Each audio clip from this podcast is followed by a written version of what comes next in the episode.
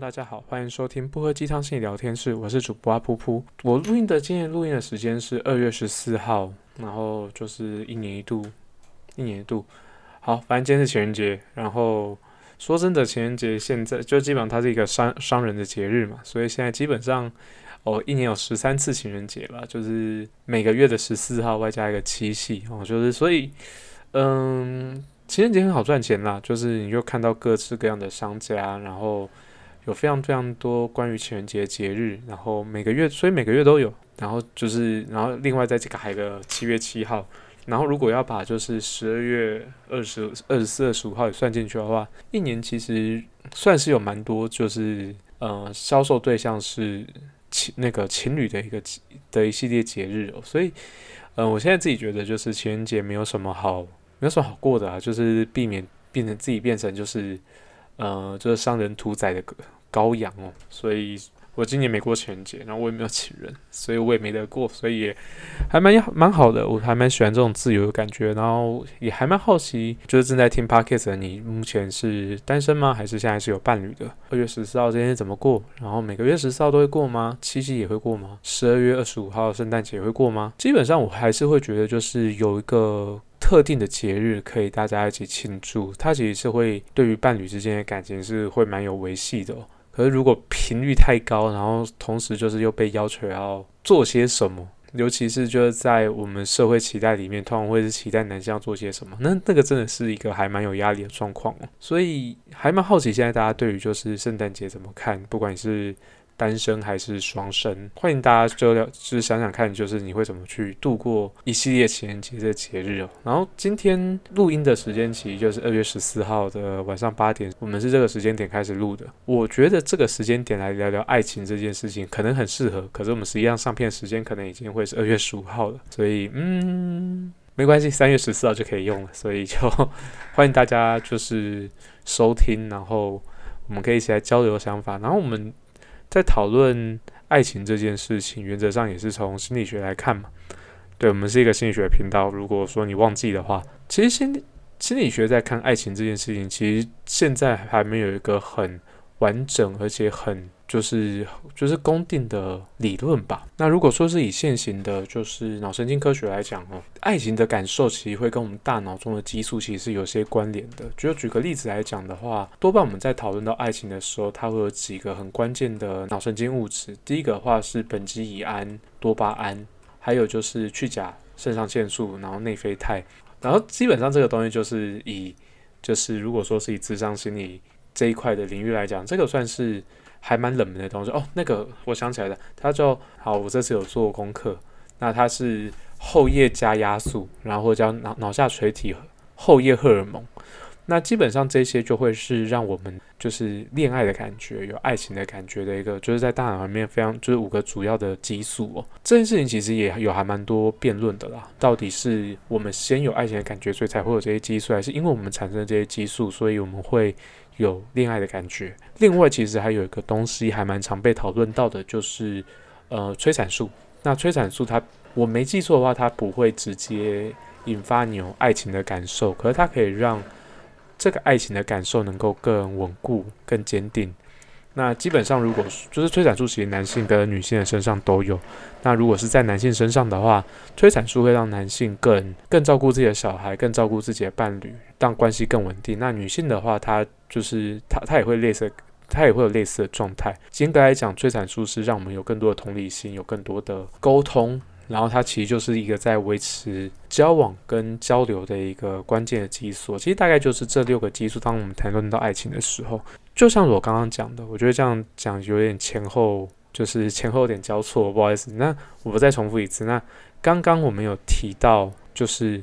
嗯，到底是我们先有这些激素，所以才有爱情，还是我们感受到了爱情，所以才有这个激素？那这个东西其实就是我刚刚所提到，其实现在目前。据我所知啦，目前对于爱情，我们大脑的机制，它其实是会有一些，嗯，还在争论中，还在找出真相。如果说是单纯只有大脑激素的话，其实爱情好像并没有那种，并没有那么浪漫哦。搞不好未来就是我们只要有办法掌握到对方大脑里面的这些激素，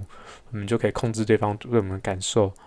那其实事实上这件事情。在现实生活中当然不可能嘛。可是事实上，认真讲一件事情，就是爱情它终究还是会有很多文化上比较浪漫、比较有社会性的一个部分。所以，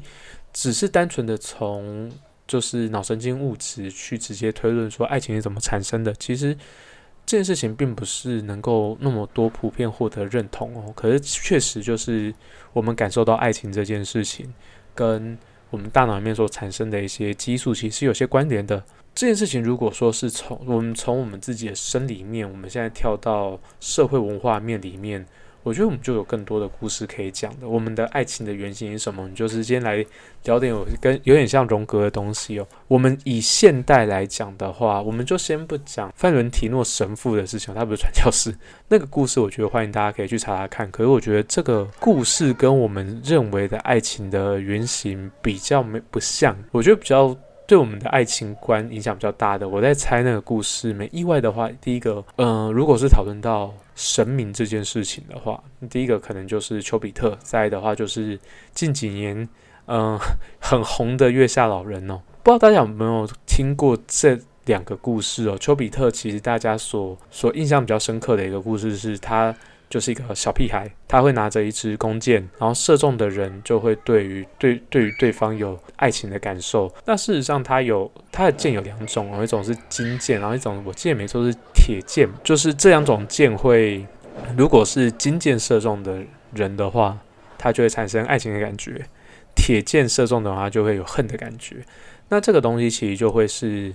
它其实在诠释一个，就是爱情，它爱情爱跟恨，它其实是呃一体两面的。就是当有些感觉对了，就是当你遇到那个突然的感觉，它可能是爱；可是当有些事情，就是有些事情发生了，或者是有些情绪被影响到了，那个爱可能不会那么单纯，它可能有恨。爱跟恨这件事情，就是其实在这个故事里面，其实听得到，它就是在光谱的两极，它其实同一件事情。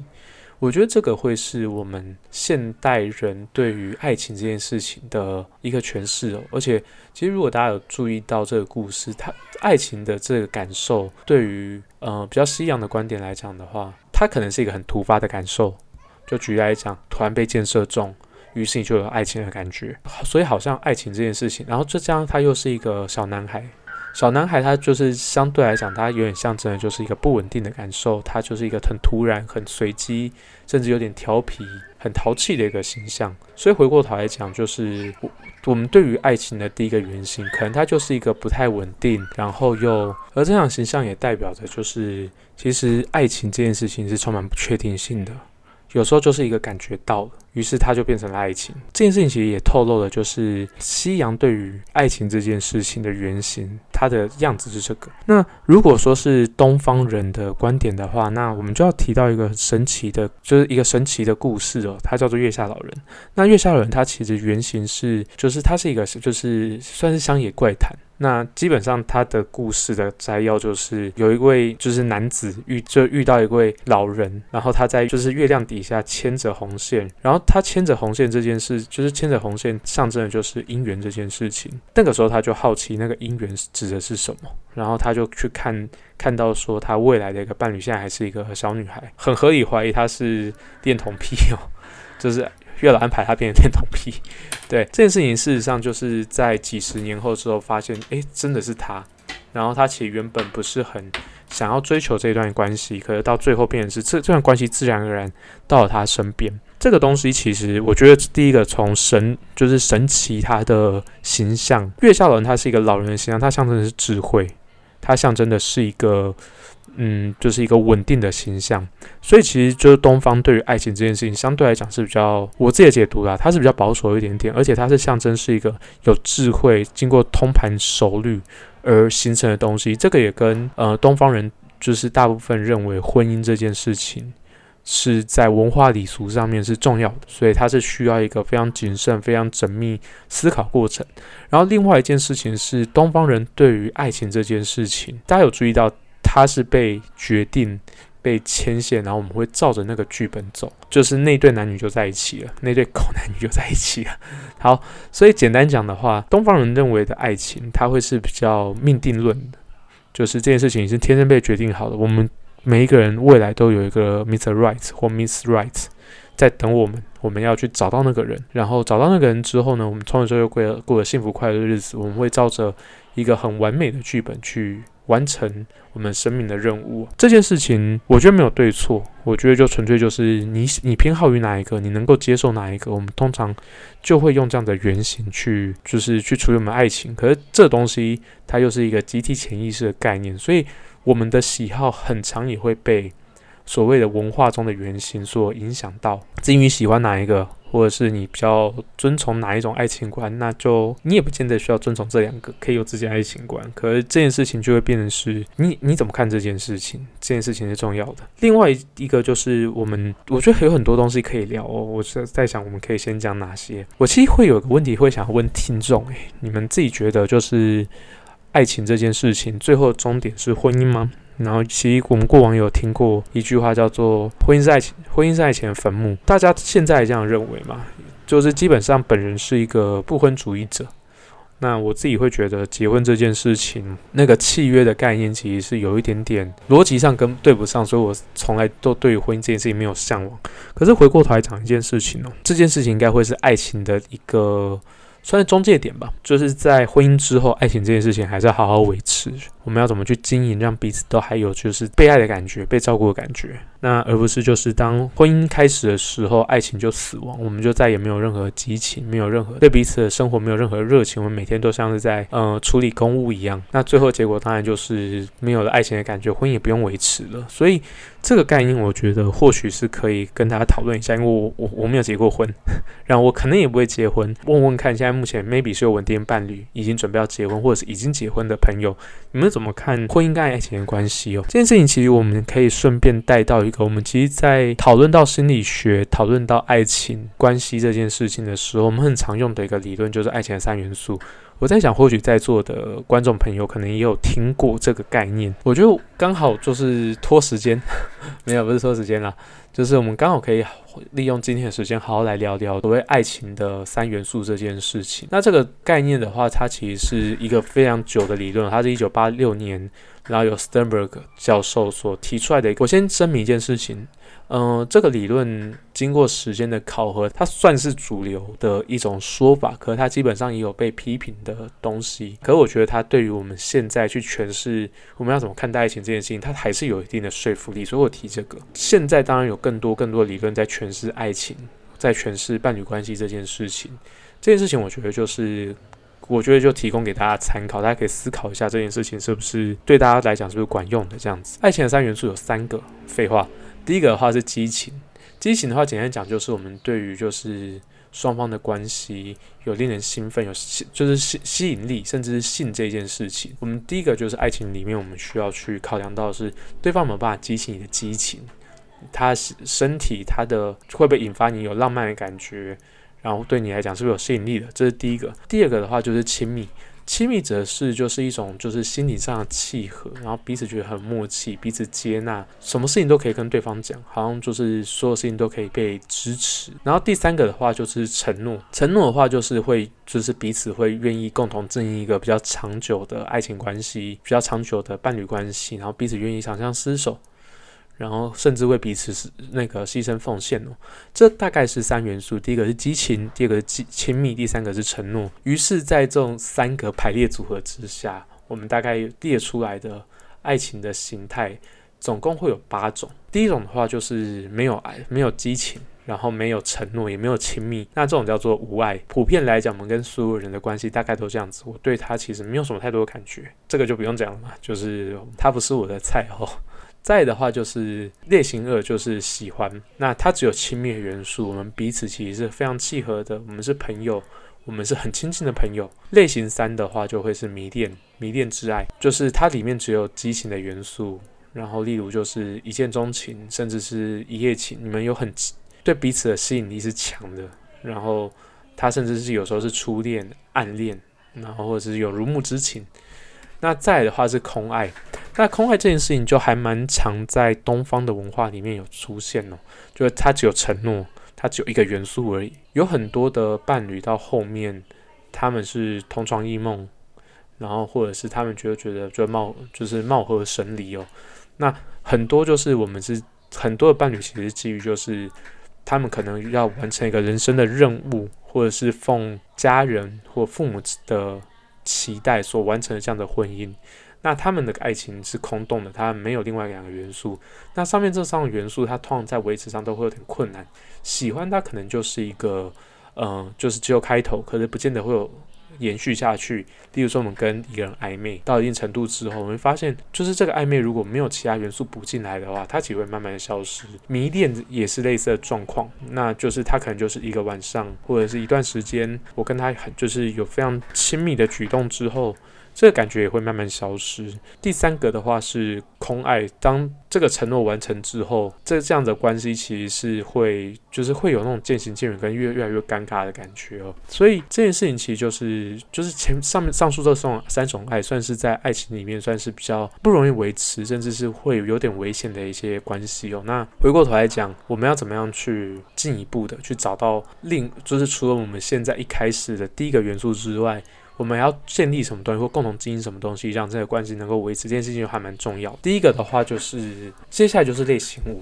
就是它是亲密加承诺的组合。以下都是有，就是两个，就是 C 三取二的排列组合，所以它有三个。它第一个是类，第一个就是伴侣之爱，它有亲密跟承诺这样的元素。例如说，它会是一个很深刻的友谊，或者是柏拉图的爱情。然后有些可能就是老夫老妻，就老伴侣们，他们激情已经消退，然后他们已经有点有点像是很。坚坚固的家人，可是他们已经没有太多的激情了。他们彼此对已经没有身体上没有任何吸引力，可是他们会有非常多就是彼此了解的感受，然后同时他们也愿意承诺那个感情继续下去。再就是浪漫之爱。浪漫之爱的话，它基本上就是激情加上亲密。换句话说，它缺乏了承诺这个东西。它可能在那个当下非常的热络，然后它甚至有排他性、有占有性。可是缺乏承诺的结果就是它不会持久，最后可能就是有点像是我们老话一句嘛，就是不在乎天长地久，只在乎曾经拥有。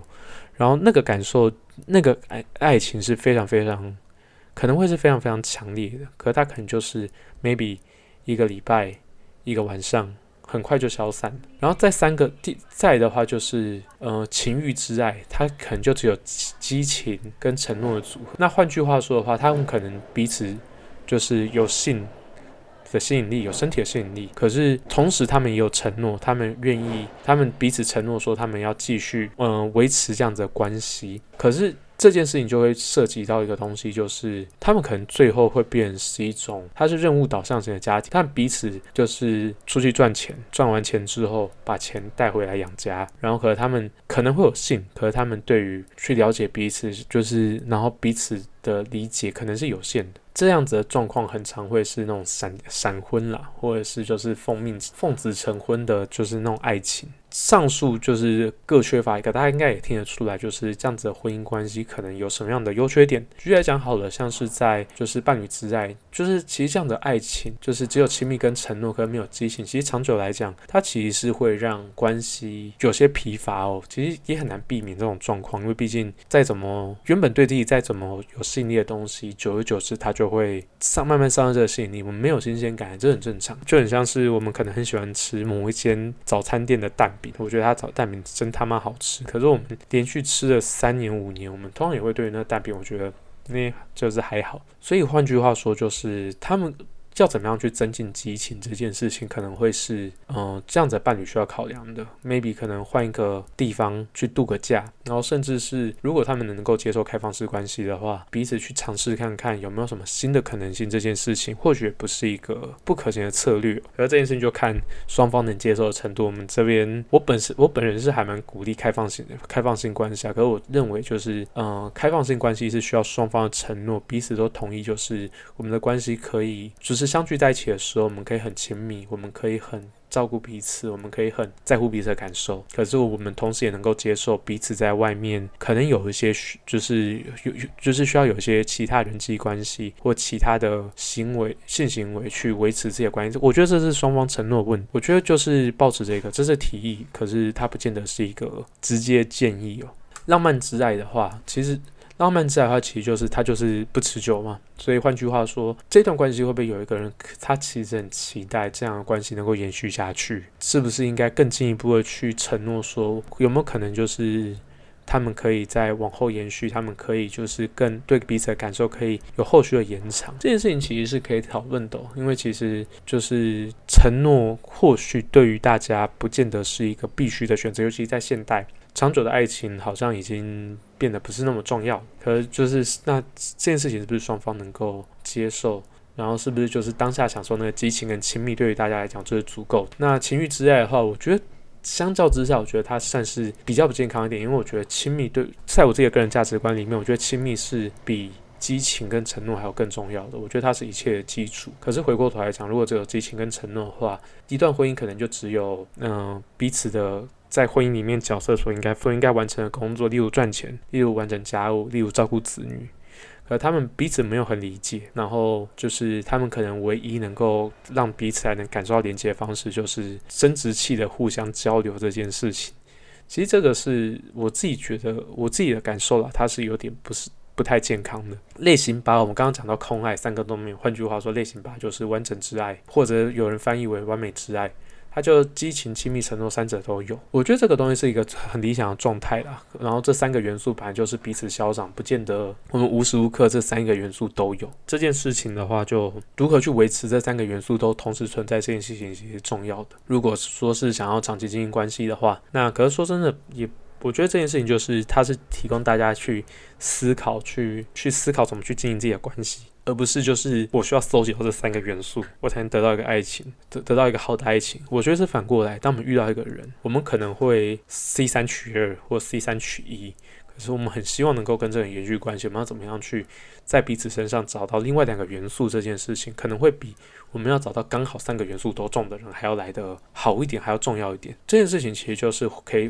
说回到我们前面再去讨论我们东方的婚姻观念其实就是我们东方的婚姻观念反而更喜欢那种所谓的 Miss Right、Miss Right 或 Mr Right 那种概念。我们会有一个命中注定的伴侣，有一天遇到，我们就会。坠入爱河，得到一个完美自在，从此过幸福快乐日子，我觉得不太容易发生了。然后，可能回过头来讲，当我们遇到了一个人，我们觉得好像彼此是契合的，他们可能有激情、亲密、承诺三者之中，可能有一个、两个。那我们要怎么样去让这样的关系能够慢慢的去搜集好玩这些东西，然后让让这样关系能够持持续长久经营下去？可能会比直接找到一个完整挚爱来更符合现实一点哦。所以经营感情这件事情是还蛮重要的。我觉得比起激情这件事情，就一时的激情这件事情，maybe 就是刚好就在酒吧里面遇到，然后就是度过了一个非常缠绵的夜晚。可是如果说没有后续的一些经营的话，这个感情可能就很快就消失了。既然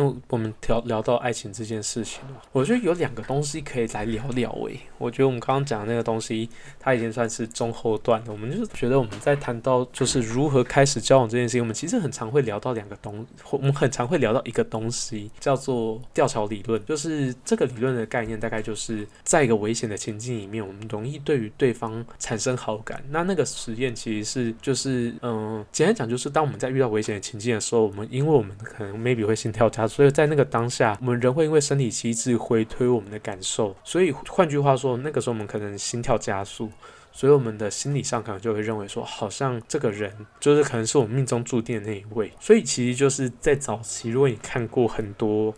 爱情片。那种英雄救美的情节，它确实是有可能在根据这理论，它确实是很有可能发生的。那换句话说，就是如如果说你真的要去认识一个女生，去营造那个英雄救美，或者是帮她解围情境，其实确实是成功率变高的。另外一个理论，相对来讲，相对来讲现就是就是现在社会比较少去提到这个，它叫。单纯曝光效应，或者叫重复曝光效应，它简单讲的话就是，我们人会因为熟悉的事物重复出现在我们生活中，于是我们就会对这个人越来越有好感。举例来讲，好了，就是我们会很常看到某些男性或女性，他们在找伴侣的时候，他们会找的样子都是同一类型，或者他们行为都是同一个类型。那个原因也是跟他们感到熟悉，所以他们在这种熟悉的时候，他们。更容易产生好感，所以基本上呢，就是它就会是两个还蛮不同的轴线哦。如果说是以单纯不关商业的话，就是越熟悉的人会让人越有好感。那另外一个吊桥理论的话，就是当在越危险、最越偶发、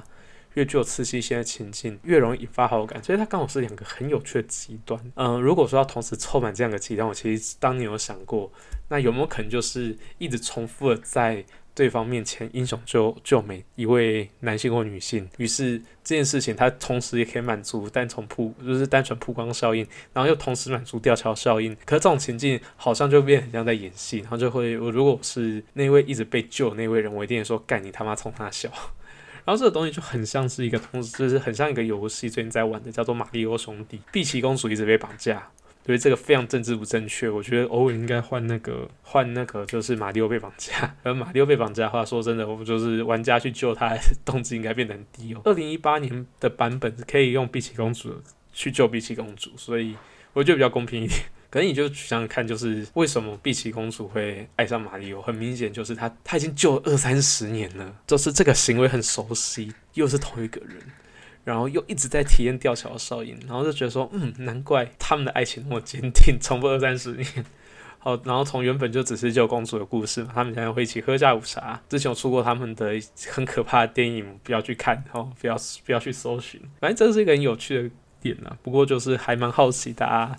maybe 在追求另外一半，如果就是不管你追求的对象是男性、女性或者什么样的性别，通常大家会怎么去经营呢？就是我觉得这。就是单纯曝光效应，它会是比较好执行的一个方式。那吊桥理论很难去刻意经营到这件事情啊，因为这件事情其实说真的，要有那个情境，还通常会蛮荒谬的。不过就算是两个，就是两个概念，可以跟大家分享一下。既然今天是情人节，我觉得大家也可以花点时间想想看，如果有伴侣的人，就是我们要怎么样去维持我们的爱情三元素，让我们的关系能够更稳定。那如果说是现在目前的关系在进入转换阶段，或目前在单身的人话，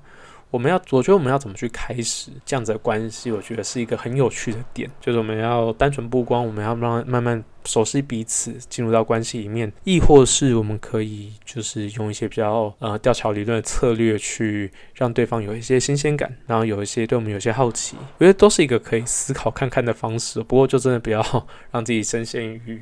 危险之中啊，也不要让对方深陷于危险之中。我觉得这件事情刚好又是一个很有趣的一个。讨论，然后或许今天的 podcast 可以引发你的思考。我觉得我们今天的录音就到这边。那祝大家 情人节快乐，好，大家安安，祝福大家，拜拜。